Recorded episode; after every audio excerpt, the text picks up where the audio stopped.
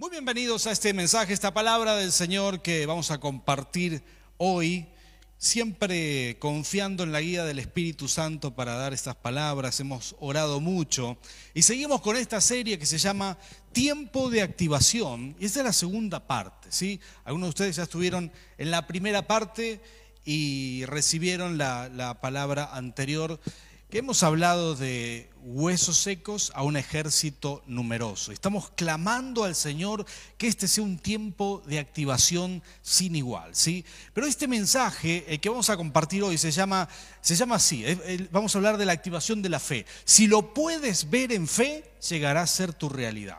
¿Te gusta ese, ese título? Porque este será el tiempo de activar nuestra fe. Saben que a mí, a mí me gusta salir a correr de los que estamos presentes acá. Yo sé de, parte de nuestro equipo pastoral, Beto, por ejemplo, le gusta salir a correr. ¿Hay alguien más que le gusta salir a hacer ejercicio, correr por allá? También, cierto, allá tenemos colaboradores que les gusta salir a correr. A mí me gusta salir a correr. Cometo siempre el, el mismo error, nunca me acuerdo de... Me gusta ponerme auriculares, selecciono, aprovecho el tiempo para poner un mensaje, adoración, programo todo lo que voy a escuchar, ya lo dejo listo, pongo todo ahí y lo pongo, digamos, le, doy play y le pongo pausa para solamente sacarle la pausa cuando ya estoy eh, en carrera. Así que ya me pongo todo, ahora corremos con, con cuellito, ¿verdad? Hasta por acá, medios ahogados, así, pero corremos igual. Y cuando voy corriendo en el camino digo, ah, tengo que ponerle, eh, sacarle la pausa. Y siempre hago lo mismo, siempre voy corriendo así y empiezo a tocar, ta, ta, ta, ta, y sabes qué, el celular, no sé si será el mío, será el de todos, pero por las vibraciones que uno tiene mientras va corriendo, nunca la pantalla responde mientras estás corriendo. ¿Saben qué tengo que hacer? Tengo que parar y poner pausa, como tiene que ser, ¿verdad? Y luego salir. Y yo creo que, perdón, no poner pausa, despausar. Si tengo que liberar la pausa para que funcione y luego salir. Yo creo que hoy en día nosotros de alguna manera tenemos que parar y quitarle la pausa a nuestra vida en aquellas áreas que así lo requiera. ¿sí? Algunos de nosotros quizás con todo este tema de la cuarentena, que se hace larga, todo este tema que venimos viviendo de la situación del COVID-19, bueno, hemos puesto pausa hemos postergado algunas cosas y cuando estaba orando por este mensaje, el Señor me mostró algunas cosas que nosotros no tenemos que postergar, porque estamos hechos para avanzar, estamos hechos para correr, estamos hechos para ir lejos para la gloria del Señor. Ese es el diseño de Dios para nosotros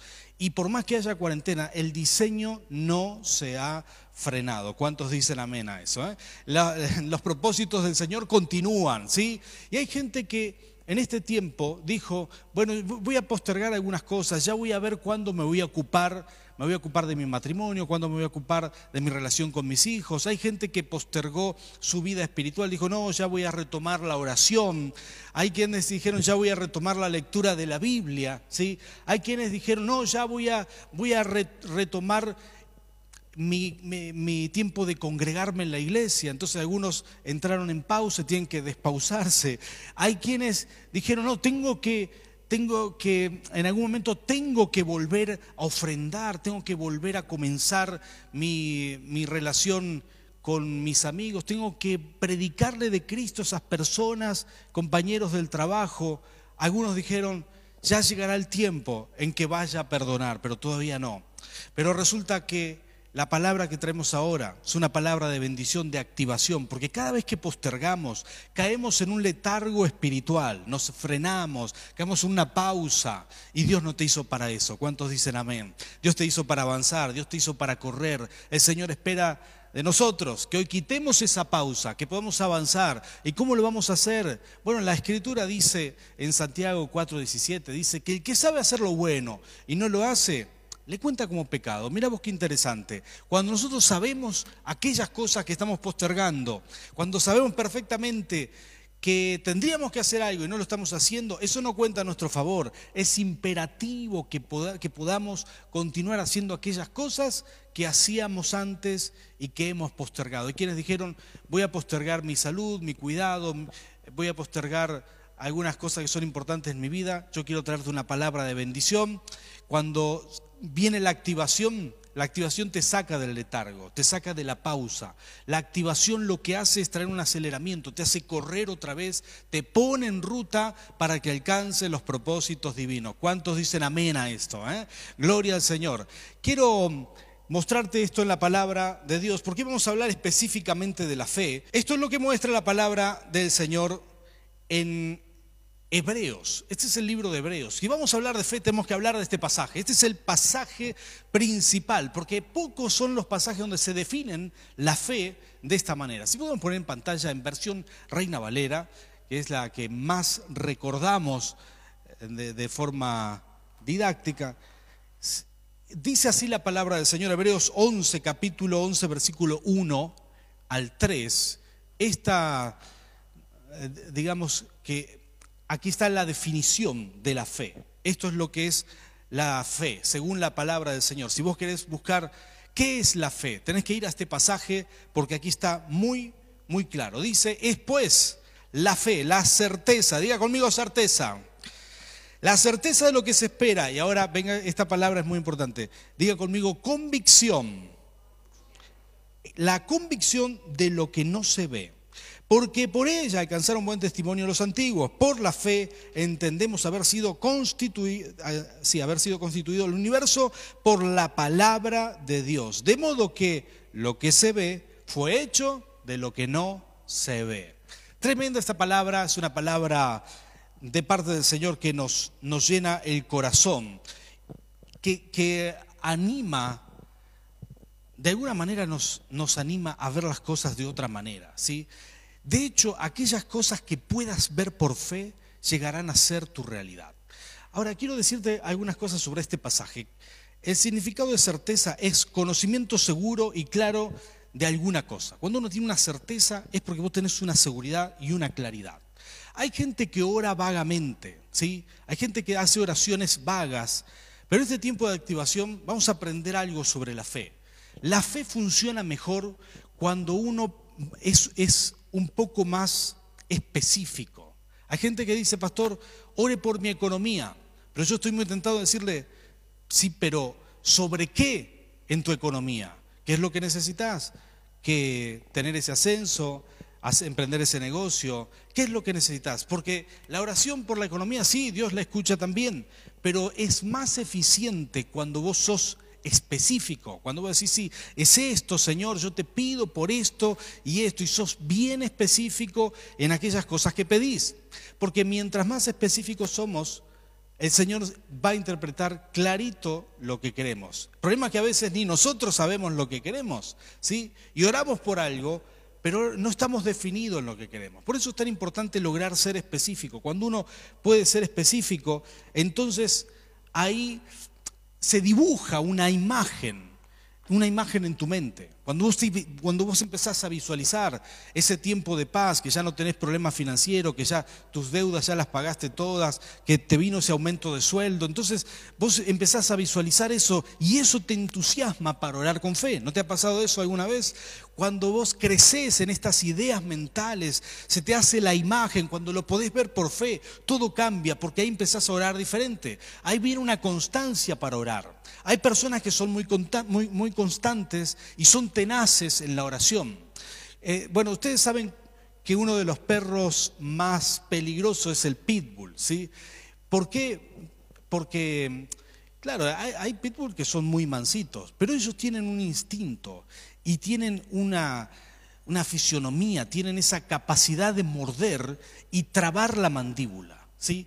Cuando muerden, no, todos los perros hacen esto, ¿sí? Yo tengo un schnauzer, jamás mordió a nadie el schnauzer. Es lo mejor que tiene nuestro perrito. No muerde y si entraría un ladrón a, nuestra casa, jamás lo mordería, huiría del ladrón, ¿verdad? Ni siquiera le ladraría para, se escondería por ahí. Es, exactamente lo contrario. Pero el pitbull no, el pitbull va, te muerde el tobillo lo que sea y se traba la mandíbula y el problema es sacarle digamos, a salir de las garras del pitbull. Ese es un verdadero problema. Así fue Jacob. Jacob cuando llegó a la tierra de sus padres nuevamente, dice la palabra del Señor, que Jacob peleó con un ángel toda la noche. ¿Recuerdan este pasaje? Peleó toda la noche y cuando ya estaba rayando el alba, el ángel dijo, bueno, me tengo que ir. Y se ve que el ángel estaba jugando con Jacob, pero descubre una actitud en Jacob. Jacob suelta la espada y lo abraza, el ángel lo hiere en la, en la cadera para que lo suelte de una vez por todas. Obviamente no lo quería matar. Y Jacob renguió toda la vida, pero esto es lo que hizo Jacob. Soltó la espada y fue corriendo y le abrazó al ángel y no lo soltó, no lo soltó y le dijo, no te voy a soltar, como un pitbull, no te voy a soltar hasta que me bendigas. Jacob tenía una imagen mental. Él quería llegar a la tierra donde había nacido y tener paz, vivir en paz. No quería tener problemas con sus hermanos, quería vivir en prosperidad, quería crecer, que sus hijos crecieran en esa, en esa zona. Entonces él abrazó al ángel y le dijo, no te voy a soltar hasta que me bendigas. ¿Qué hizo el ángel? Lo bendijo porque aquellos que son tenaces obtienen la bendición de lo alto. ¿Cuántos dicen amén? El Señor Jesús lo enseñó con la viuda. El Señor Jesús dijo, esta es una parábola que contó el Señor. Él dijo, había una viuda pobre, pero necesitaba que un juez, un juez malo, un juez absoluto, soberbio, es el único juez de ese pueblo, según la parábola del Señor Jesús, eh, necesitaba la viuda que ese juez le haga justicia. Así que ella fue todos los días a golpearle la puerta del juez, Señor, juez, hágame justicia, hágame justicia. Y dice que terminó el juez haciéndole caso solamente por cansancio, ¿sí? Porque cuando uno es tenaz en la oración, cuando uno es tenaz, cuando uno visualiza en la mente eso que quiere, entonces la tenacidad te nace. El problema es que a veces tenemos oraciones que, no, que realmente no queremos que se cumplan, o las oramos por las dudas, ¿sí? hacemos una oración por ahí pero es distinto cuando uno hace una imagen mental de eso que quiere, cuando uno lo visualiza. Entonces ahí uno se pone tenaz, se pone como Jacob, se pone como esa viuda que empieza a ser constante y ora y ora y ora y termina derribando en oración, consiguiendo perdón, derribando obstáculos, consiguiendo objetivos en oración, porque así es la tenacidad. Y la tenacidad solamente te viene por una cosa, por esto que dice la palabra del Señor, lo que leímos recién en principio, por la certeza. Cuando la certeza está en tu mente, cuando vos sabés lo que querés, cuando no estás dudando, entonces ahí te viene la tenacidad. Mi primera experiencia fuerte en oración, recuerdo haberla tenido en el seminario, mientras estudiábamos y nos preparábamos todavía para ser pastores. Era la primera vez que yo vivía en Buenos Aires, primera vez que vivía en departamentos, eran muy chiquitos, para mí yo los sentía incómodos, eh, teníamos que subir escaleras, ¿sí? Y gracias a Dios eran otras épocas, no sé qué haría ahora, ¿verdad? Pero eran tres, cuatro pisos de escaleras. Entonces subíamos arriba, decía, uy, ¿enllabaste el auto? No, y bajaba a, a, Don y volvía a subir, uy, te olvidaste de comprar el pan, y bajaba tres pisos. Esa era toda una situación. Pero no solamente eso, era caro, estamos agobiados por las, tantas cosas que pagar, estábamos estudiando, pagando nuestros estudios. Entonces un día empecé a crecer en fe y dije, Señor, yo quiero ver tu mano de poder. Entonces empecé a describir esa casa en la que yo quería vivir.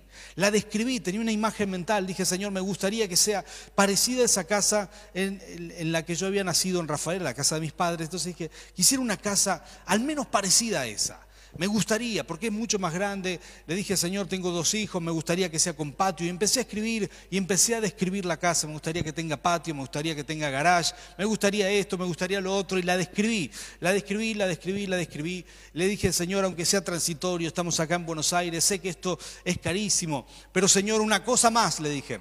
Y casi con vergüenza dije, Señor, si es posible que sea muy, muy, muy barata. De hecho, mejor si es gratis. Porque no podemos pagar. Alguno diría, pero qué cara dura. Muy bien, sea cara dura con el Señor, ¿sí? Anote esa palabra, seré cara dura con el Señor. Eso es fe, de alguna manera, el Señor escuchó esta oración, se lo comenté a Nerina, empezamos a orar juntos, porque esto es muy importante, orar en el poder del acuerdo, empezamos a orar en esa casa, por esa casa, empezamos a clamar, a clamar, cada vez que bajábamos las escaleras, eso nos animaba a clamar, sobre todo cuando teníamos que subir los tres pisos por las escaleras, clamábamos, Señor, danos la casa, danos la casa. Y sucedió algo muy interesante, a los pocos meses, un misionero norteamericano, que era pastor también, tenía que regresar a su país y preguntó por alguien, pidió recomendación por alguien que pudiera quedarse a cuidar su casa mientras él decidía si, si iban a volver o no.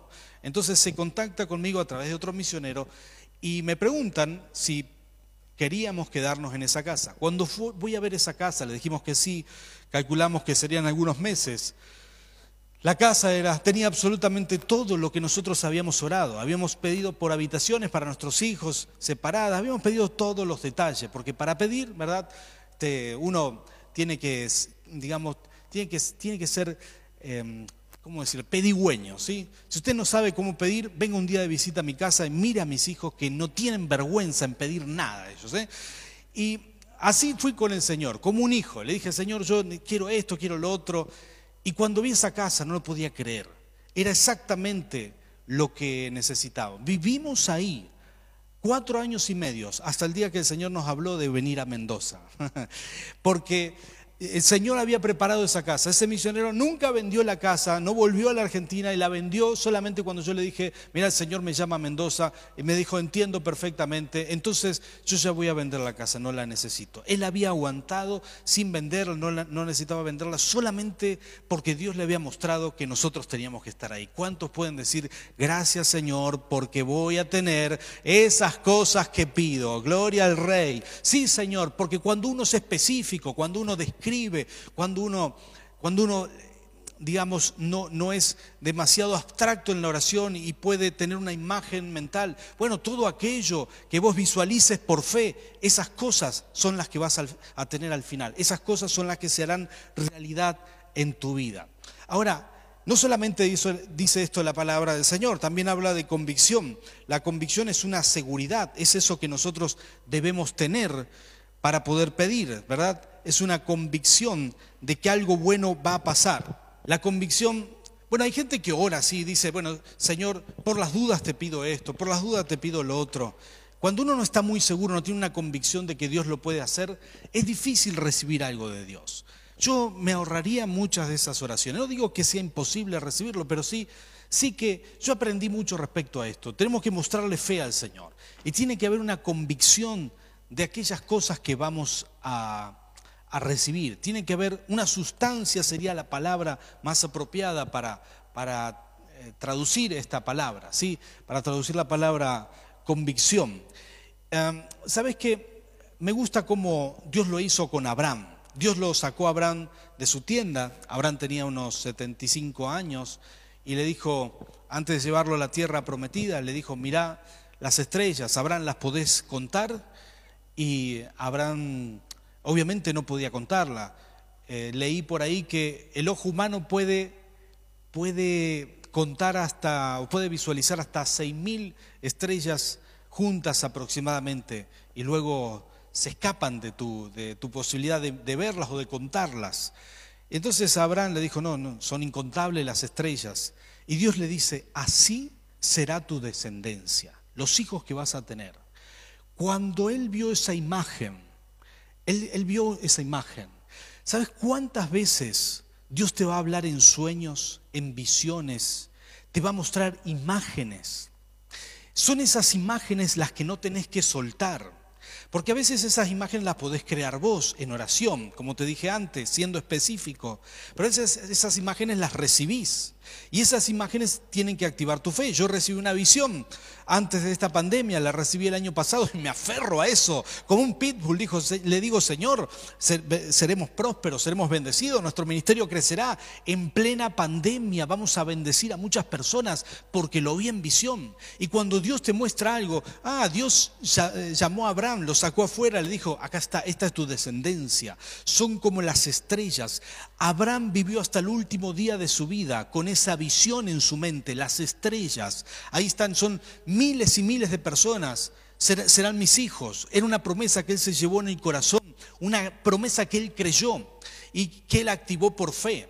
Cuando, cuando, nuestra fe se activa, esas revelaciones que Dios te dio, esos sueños, esas visiones, esas imágenes que Dios puso en tu corazón, entonces son, de alguna manera, son, eh, te da un combustible para orar, te da una, una, potencia para orar, porque vos estás creyéndole al Señor por esas promesas especiales. En estos días, mientras preparaba esta palabra, recordé tantas visiones, tantas visiones que Dios me dio y, y cosas que haremos junto con mi esposa, cosas que, que vamos a hacer para el Rey de Reyes. Yo dije, Señor, yo me, aferro a esto, me aferro, me aferro a esas cosas que me mostraste. Son de alguna manera, son unas imágenes que Dios te proporciona para que puedas orar con fe. Porque mientras puedas visualizar algo por fe, eso será tu realidad. ¿Cuántos dicen amén?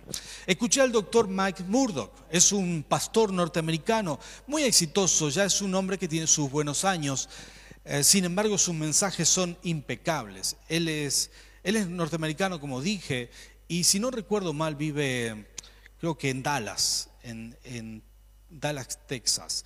Y, y escuché algunas enseñanzas de él, sobre todo experiencias personales de cómo él ora y las cosas que él ora y cómo él hace para orar. Y él dice que la mayoría de las personas tienen listas de oración escritas. ¿Habrá alguien aquí que tenga una lista de oración? ¿Sí? Escrita, ¿sí? Quizás los que tienen, los que están del otro lado de la pantalla también hacen listas de oración, yo también las hago.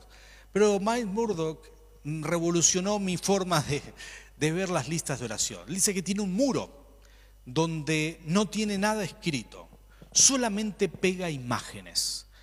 Él dice que la fe se activa de una forma distinta cuando vos tenés imágenes. ¿Estás por comenzar un negocio? Entonces una imagen de lo que será ese negocio, un bosquejo, un dibujo, lo que vas a hacer ahí, aún eh, si vas a escribir algo, sea sobre esa imagen. Los números que vas a orar, que esperás que ese negocio gane, cuánto quisieras de rentabilidad, lo escribís ahí, lo pegás en ese muro. Me encantó ese ejemplo que, él dio, él contó que ese muro estaba lleno de imágenes Empezaba con cosas materiales que él le pedía al Señor, negocios, autos, tenía la foto del auto que iba a querer. Él pedía en el catálogo la foto primero para poder orar, la imprimía o, bueno, en ese tiempo sí, él la, mandaba, mandaba sacar la foto y la pegaba ahí en su, en su muro para poder orar específicamente y para poder orar de esa manera también por personas. Alguno vería las fotos ahí y diría, bueno, pero esto parece brujería, que hay personas pegadas. No, no, no, no es brujería, es intercesión. Porque con fotos ahí vos podés orar mejor por esas personas que aún no conocen a Cristo, por esos amigos, por esas personas que necesitan de Dios. De hecho, los brujos hacen esto para el mal. ¿Cómo no vamos a hacer esto para el bien, verdad? Me encantó ese ejemplo y decidí aplicarlo en mi vida. Hay que tener imágenes de esas cosas porque nos ayudan. Mientras más fácil te es visualizarlo, más rápido, mientras más fácil te es visualizarlo por fe, más rápido eso llegará a ser tu realidad. A veces las imágenes ayudan muchísimo para esto. Ahora me gustó una enseñanza que escuché del doctor Chong Cho un pastor coreano, también tiene sus años, es impresionante, es uno de los pastores que más admiro en el mundo, posiblemente tiene la iglesia más grande del mundo, ¿sí? Es fácil admirarlo. Ahora, él contó sobre una mujer que vino a su iglesia. Esa mujer este, le dijo, pastor, quiero, quiero pedirle oración por mi hija. Y él le dijo, ¿y cuál es el problema de tu hija? Y ahí la mujer cambió la cara y puso una cara desagradable. Dijo, mi hija está en pecado, ella es hippie, tiene problemas, se acuesta con todo el mundo. Y esa mujer mostró el enojo que tenía con su hija. Entonces, el ejemplo que él da es, eh, formidable, porque esa mujer estaba tan enojada que ella dijo, yo no sé qué orar, si pedirle a Dios que se la lleve, porque está arruinando la reputación de nuestra familia. Esta mujer surcoreana estaba muy enojada con su hija. Y hay personas que oran así, oran equivocadamente, con una imagen negativa. Así como uno puede crear una imagen positiva, también uno puede crear una imagen negativa y orar mal, orar mal por algo. Ahora, mientras tenía una imagen negativa, jamás vio un milagro. Pero el pastor Cho le dijo, tenés que cambiar esa imagen. Tenés que imaginarte a tu hija brillando por el Evangelio en el esplendor del propósito de Dios. Tenés que imaginártela, hasta vestida de otra manera, congregándose, imagínatela de esa manera.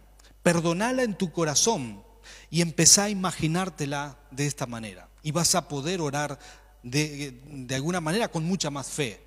Esa mujer hizo eso y a los tres meses su hija se empezó a congregar. Es impresionante cómo cambia cuando tu imagen mental de las cosas cambia realmente. Y estas son cosas que hay que aprender, porque he, ministrado gente que tiene enojo con algunas personas, mujeres que dicen, pastor, ore por mi esposo, ore por ese desgraciado. Claro, esa es una forma de, de orar que no produce milagros, ¿sí? Es como diciendo, Señor, o este, que cambie o llévatelo, ¿verdad? O algo por el estilo. No, tenemos que aprender a orar, a perdonar a esas personas que nos hirieron para poder orar bien y a, crear en nuestra mente una imagen mental de lo que va a llegar a ser por fe. Recuerdo hace muchos años atrás que oraba por mi familia. Yo recién estaba convertido y fuimos a evangelizar. Tenía unos amigos bien maduros en la fe, eran evangelistas y ellos me ayudaron mucho en mis primeros años de crecimiento. Era un matrimonio, amigos. Tenemos esos amigos. Y recuerdo que, en un, día eh, tenía una camioneta donde solo había tres asientos adelante y el resto era chata atrás. Tuvimos que viajar a un pueblo, proyectar una película y predicar el Evangelio. Hicimos esto, yo habré tenido unos 20 años, eh, Manuel todavía no nacía, posiblemente mi esposa ya estaba embarazada, pero todavía este, digamos, recién comenzábamos el, camino del Señor. Viajamos y por supuesto había tres asientos, estaba mi amigo, su esposa y Nerina, y yo viajé atrás como un caballero, ¿verdad? Viajé atrás, en esa época tenía el pelo largo, ¿sí? Llegué al pueblo ese y yo parecía el rey león, claro, viajé atrás y me bajé, proyectamos la película, en la película, en la película, la película bendijo a muchas personas, era un testimonio de un empresario joven que con su familia se convirtió. Curiosamente, mi hermano mayor era un empresario joven. Tenía un hijo y una hija en ese momento, perdón, ya tenía tres hijos, y, en la película estaba la disposición familiar exactamente igual.